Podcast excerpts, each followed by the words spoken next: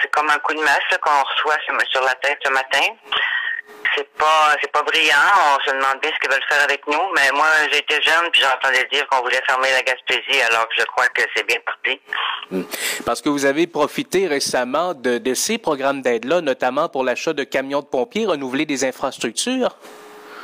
Oui, oui, oui, oui.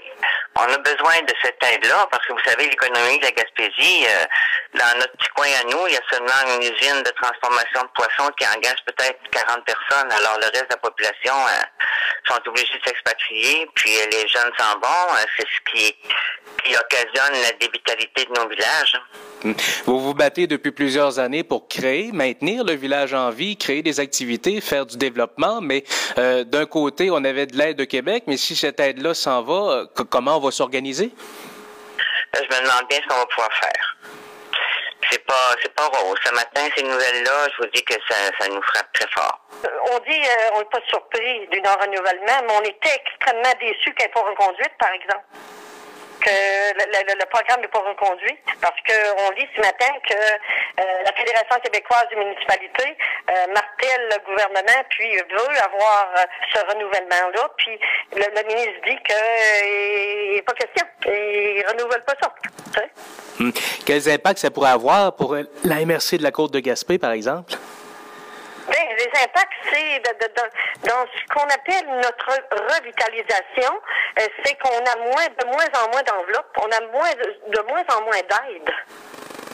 C'est ça, là, on dit que ça va être remplacé euh, par un fonds conjoncturel, mais euh, il reste que ça avait été mis en place pour nous aider à avoir moins de dévitalisation. Est-ce que là, on va accélérer la spirale de dévitalisation et qui, finalement, au bout du compte, on va arriver avec le résultat que souhaitait le Conseil du patronat la semaine dernière? Ben, on dirait que le souhaitent, puis peut-être qu'ils vont l'avoir aussi, là, si ça continue. Là. Euh, à force d'être restreint dans les enveloppes, à force d'être restreint dans les aides gouvernementales, alors c'est peut-être ça qui va arriver. À un moment donné, ils, le souhaitent, eux autres. Ça veut dire qu'ils mettent tout en branle pour que ça se fasse. Là. C'est comme si c'était ça, là. Parce que moi, je, suis une ville dévitalisée. Depuis 2002 qu'on se bat pour essayer que ça fonctionne. Puis euh, si en plus on perd, il y a, y des y a des programmes qui sont pas reconduits. Euh, puis la MRC au complet, presque nous autres là qui, qui est dévitalisée. Alors euh, à ce moment-là, euh, c'est quoi là? C'est quoi le signal qu'on donne là? Oui, puis là, le problème qu'on a, c'est que à la lumière des discussions qu'on a avec même avec M. Moreau la semaine dernière, le projet de loi 28 va seulement sortir tout de bien à la fin mars. Puis le nouveau pacte fiscal devrait pas être négocié avant tout de bien août, septembre ou octobre 2015. Euh, Donc on est présentement dans l'ignorance un peu là. Euh, on sait pas exactement où qu'on s'en va avec les montants qu'on va recevoir.